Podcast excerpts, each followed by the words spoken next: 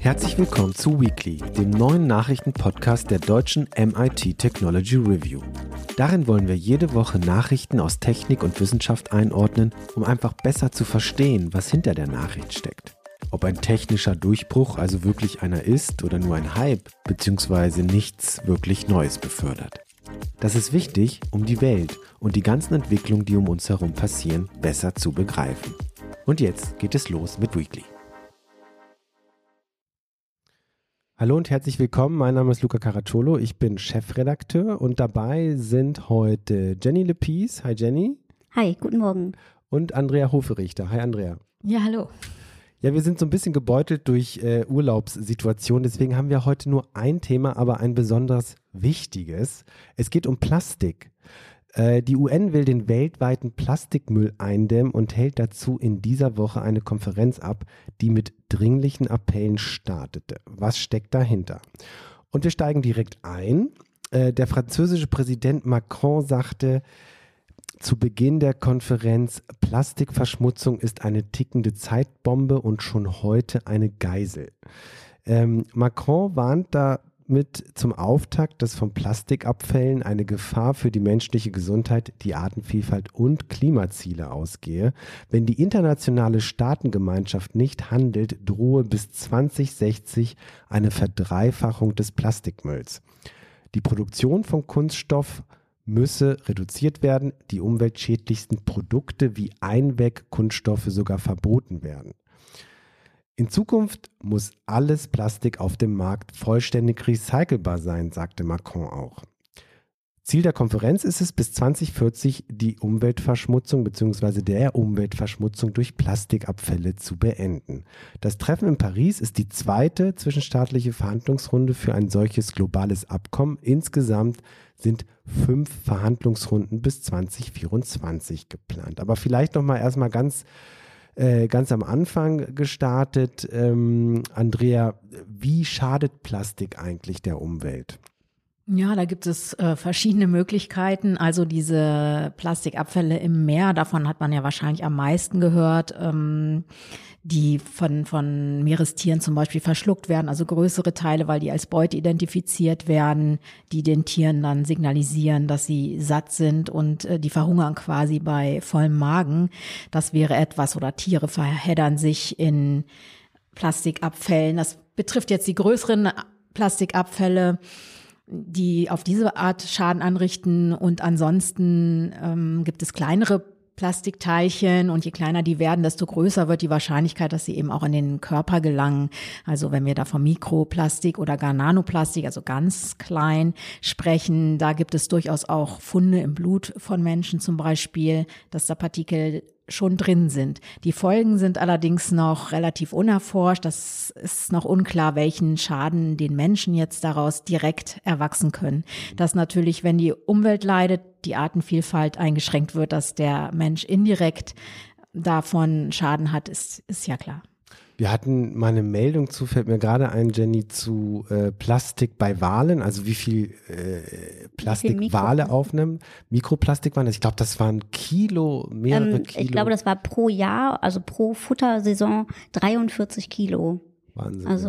Äh, wenn man das runterrechnet auf einen Menschen, wäre das, glaube ich, eine, ich meine, eine Tafel Schokolade ja. äh, Plastik. Guten Appetit. Ja, das äh, klingt, klingt natürlich tatsächlich nicht so gut.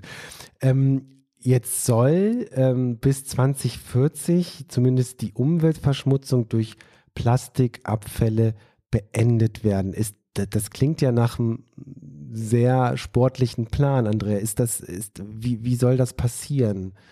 Ja, gute Frage. Also ich denke, der Präsident Macron hat ja schon ein paar Sachen da auch mal genannt, die, die wichtig sind auf alle Fälle die Plastikproduktion drosseln, dass man quasi, also wenn man jetzt eine überlaufende Wanne, das ist ja mal dieses Bild, diese überlaufende Wanne im Badezimmer, bevor man aufwischt, würde man ja auch erstmal den Hahn zudrehen. Also das ist, glaube ich, äh, schlau, die Produktion erstmal zu drosseln und dann über gute Sammelsysteme zu gehen, das ist ja im Moment noch ein Riesenproblem. Also viel des Plastikmülls kommt ja eben aus Ländern, wo es einfach keine Sammelinfrastruktur gibt, wo der wo der Müll einfach im, in Flüssen landet oder einfach so in der Gegend. Und da müssten Anreize für und auch Unterstützung für die entsprechenden Länder gemacht werden, damit da entsprechende Systeme auch aufgebaut werden. Und dann die Materialien selber, die sind eben oft gar nicht so gut zu recyceln. Also dann, man kann jetzt nicht aus allen Kunststoff Parkbänke und sonst was machen. Das mhm. macht ja überhaupt keinen Sinn, sondern man müsste ja dafür zu sorgen, dass die Produkte so designt werden, dass sie sich hinterher auch gut wieder recyceln lassen mit möglichst wenig Energie und Ressourcenaufwand. Mhm. Ähm, es drohen auch Meinungsverschiedenheiten der Teilnehmerstaaten oder zeichnen sich zumindest ab, denn es gibt äh, eine Koalition aus 50 Ländern, einschließlich der EU, Ruanda, Norwegen, Kanada, Chile und Japan, die sagen, wir müssen die Produktionsmengen von Plastik einfach stark zurückfahren. Und dann gibt es eine andere Koalition, äh, mit Ländern wie China, USA und Saudi-Arabien mit starker oder großer petrochemischer Industrie. Die sagen hingegen, na, wir müssen das Problem mit Recycling in den Griff kriegen. Du hast es gerade schon erwähnt, aber Recycling und Abfallmanagement. Aber wie kann das gelingen? Also Macron sagt, äh, Plastik muss zu 100 Prozent recycelbar sein. Ist das überhaupt möglich? Also 100 Prozent ist äh, nicht möglich, aber man kann sicherlich nah dran kommen. Wie gesagt, Recycling bedeutet aber immer auch, wenn man es jetzt, egal ob man es mechanisch macht, dass man es halt schreddert und dann in, zu Granulaten einschmelzt oder ob man es chemisch macht, dass man wirklich wieder Chemikalien draus gewinnt, aus denen man wieder neues hochreines Plastik herstellen kann. Es ist immer mit einem, man braucht dazu andere Chemikalien, man braucht dazu Energie. Es ist immer mit Verlusten verbunden. Das heißt, 100 Prozent sind schlicht nicht möglich.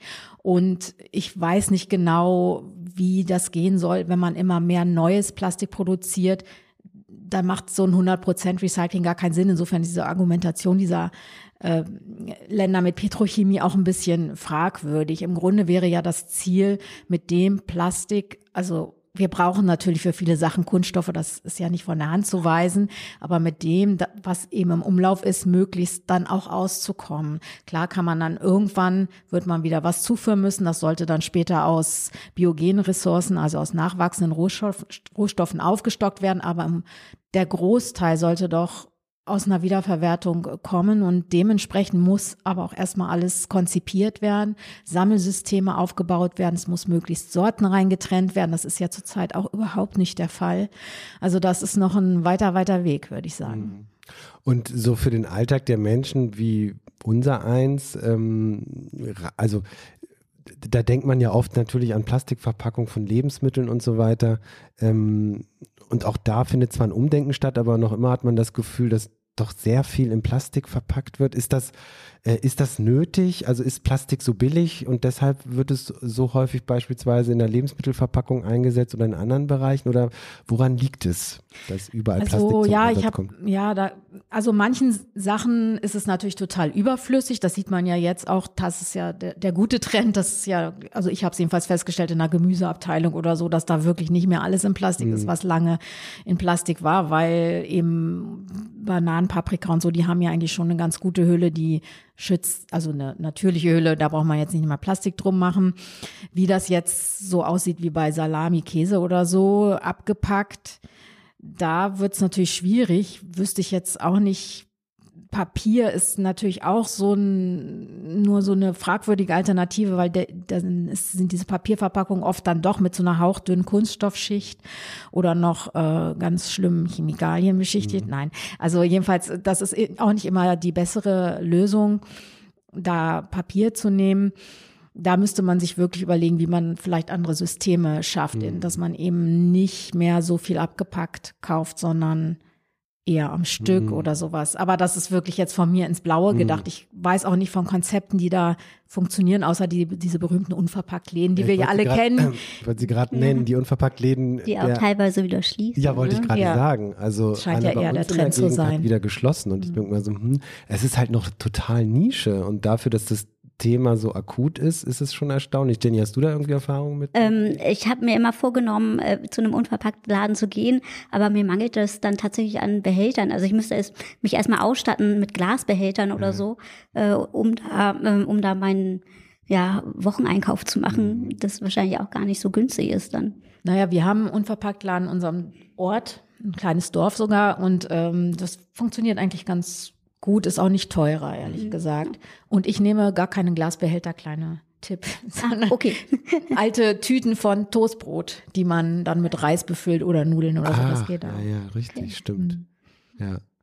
Ja, ich war äh, neulich in einem Restaurant, da gab es, äh, mir fällt das äh, zu Plastikstrohhalm gerade ein, da gab es statt einem Plastikstrohhalm eine Nudel.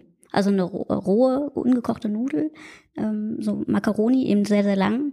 Und da konntest du dann deinen Cocktail durchtrinken. Ach, guck an. Und später wurde das gekocht. Verkocht. Ja, ich glaube, es gibt viele Sachen, wo man echt gute Alternativen findet oder wo man eben sagt, na gut, dann gibt es eben keinen Strohhalm Ja. oder so. Äh, da gibt es, glaube ich, erstmal, und das wäre ja wahrscheinlich schon der erste große Schritt, einfach mal zu gucken, wo kann man es einfach weglassen. Mhm. Ich glaube, das wäre auch ganz oben auf der äh, äh, Strategie zu Kreislaufwirtschaften, wo kann man es einfach weglassen und dann es da weglassen und da alles andere eben nach diesen Prinzipien aufzubauen, dass es gut recycelbar ist, dass es gesammelt wird und auch eben nicht in die Umwelt gelangt. Das eine ist ja, das Plastik äh, oder den Plastikmüll zu begrenzen, zu reduzieren. Das andere ist ja, selbst wenn wir es schaffen, bis 2040 äh, weltweit, also die Produktion von Plastik zumindest, so dass es umweltschädigend ist, deutlich zu reduzieren, bleibt ja trotzdem enorm viel an Plastik in den Ökosystemen, in den Ozeanen und so weiter. Das wird da jetzt aber nicht verhandelt. Ähm, aber gibt es da, Andrea, kennst du da Pläne, wie man das versucht in den Griff zu bekommen? Da gibt's äh, auch sehr viele Ansätze sogar. Das berühmteste ist ja, glaube ich, dieses Plastikfangprojekt von dem Niederländer Bojan Slat. Das läuft, glaube ich, auch immer noch, aber da ist, wird man auch, das ist auch nur ein Tropfen auf dem heißen Stein und mittlerweile ist ja fragwürdig, ob das in allen Regionen überhaupt wünschenswert ist, weil sich auf manchem Plastikmüll ja schon wieder ganz eigene Ökosysteme gebildet haben. Ähm, da sagen viele Wissenschaftler, sinnvoller ist es, den Plastikmüll da abzucachen, wo der jetzt ins Meer reinkommt, an Flussmündungen zum Beispiel.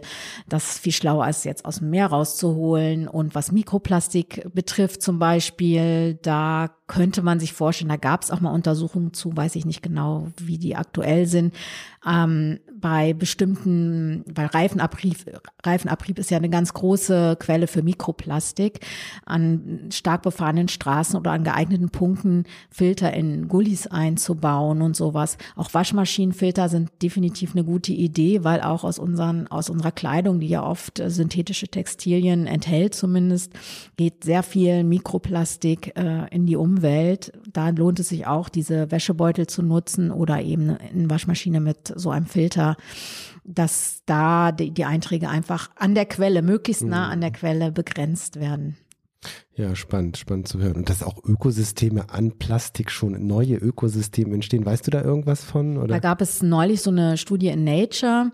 Da haben Forschende festgestellt, dass die plötzlich dann auf Plastikpartikeln oder im Meer, in der, ja, weit draußen im Meer Organismen gefunden haben, die normalerweise eigentlich nur in der Nähe von Küsten zu Hause sind und haben dann daraus gefolgert, dass die wohl mit Plastikpartikeln da irgendwie hingekommen sein müssen, weil äh, anders, sonst hat es nie funktioniert, dieser Transfer. Das heißt, da hatte das der Kunststoff so eine ganz, so diese Funktion, die da hinzubringen. Und ja, klar, man muss sich immer dann überlegen, macht das Sinn, da wirklich noch in diese Systeme komplett nochmal einzugreifen? Oder setzt man, also je weiter man an die Quelle kommt, desto effektiver ist, ist es halt. Also Flussmündung und ganz nah an der Quelle ist die Produktion, da mal zu drosseln, das hätte sicherlich den größten, größten Effekt. Okay, das Thema wird uns länger beschäftigen. Es beschäftigt uns sowieso schon lange. Wir hatten mal ein Heft letztes Jahr äh, zu Kreislaufwirtschaft. Wir diskutieren immer wieder auch mal ein Heft zu Plastik zu machen. Äh, liebe Hörerinnen und Hörer, das wird sicherlich öfter noch auf äh, euch zukommen. Kommen wir zum Tipp der Woche abschließend. Jenny, du hast Podcast gehört in den letzten Tagen. Erzähl mal. Das ist richtig. Ich komme nicht so viel zum Bücherlesen, dafür ab und zu zum Podcast hören. Und das ist jetzt vielleicht nicht so der super Geheimtipp, aber ähm, ich habe eine Folge von, von dem Podcast Alles gesagt gehört, ähm, der bekannte Podcast von Zeit Online. Und ähm, habe da speziell die Folge mit Maria Lorenz Buckelberg gehört, die ähm, Produzentin von, ähm, von einem Podcast, äh, von einer Podcast-Firma. Und die ist einfach sehr, sehr bekannt oder sie wird so als deutsche Stimme der Podcasts gefeiert. Und äh, ich finde sie total sympathisch einfach und ähm, habe deswegen da gerne zugehört. Äh, Geht knapp fünf Stunden, also eher ein kürzerer Podcast für die Reihe wahrscheinlich. Ja, dazu ähm, muss man sagen, ähm, wer den Podcast nicht kennt, äh, da gibt es Folgen, die gehen acht oder neun Stunden, ja. weil der Gast den Podcast beendet mit einem bestimmten Schlüsselwort, das vorher definiert wurde. Und die beiden Hosts reden so lange mit dem Gast. Ähm, genau, die Fragen äh, gehen nie aus, äh, glaube ich. Es ist immer eine nette Gesprächssituation. Sie holen essen dann, die dann zwischendurch? Ja, genau, sie holen ja, auch zwischendurch auch. Essen. Ja, das hat dann auch immer eine bestimmte Bedeutung für den, für den Gast. Also da wird dann auch noch drüber gesprochen. Und man kriegt dann auch selber nochmal Hunger nebenbei, wenn man es hört.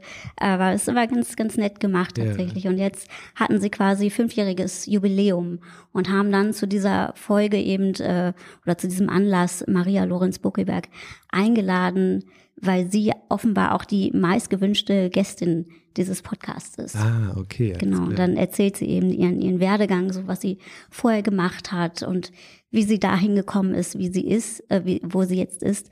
Und es geht eigentlich auch nicht, es geht natürlich nicht nur um Podcasts, sondern es geht auch so ein bisschen um ihre Arbeitsmoral. Sie ist quasi jetzt ja Chefin einer, einer kleinen Firma zusammen mit ihrer Freundin und ähm, was sie so erwartet und was sie mitgenommen hat aus ihren alten Jobs, wo sie sagt, okay, das möchte sie besser machen für ihre Mitarbeiter. Und das fand ich äh, ein schöner, ja, Arbeitsethos, irgendwie, mhm. eine schöne Moral, ähm, die man so mitnehmen kann. Unter anderem erzählt sie eben, dass ähm, dass man natürlich, was selbstverständlich klingt, aber Mitarbeiter mitnimmt, ähm, sie in Entscheidungen im besten Falle einbezieht oder eben ihnen erklärt, warum ein Arbeitsprozess jetzt so und so ablaufen muss und äh, nicht Mitarbeiter für unmündig erklärt und sagt, du verstehst das eh nicht, ich brauche dir das nicht zu erklären, mhm. sondern die da eben mit reinholt und das scheint, so wie sie es darstellt, auf jeden Fall eine sehr ähm, ja, hierarchielose Firma zu sein. Alle duzen sich natürlich und sind im hippen Berlin da irgendwo und äh, ja, äh, kennen sich alle und ähm, gehen zusammen Mittagessen.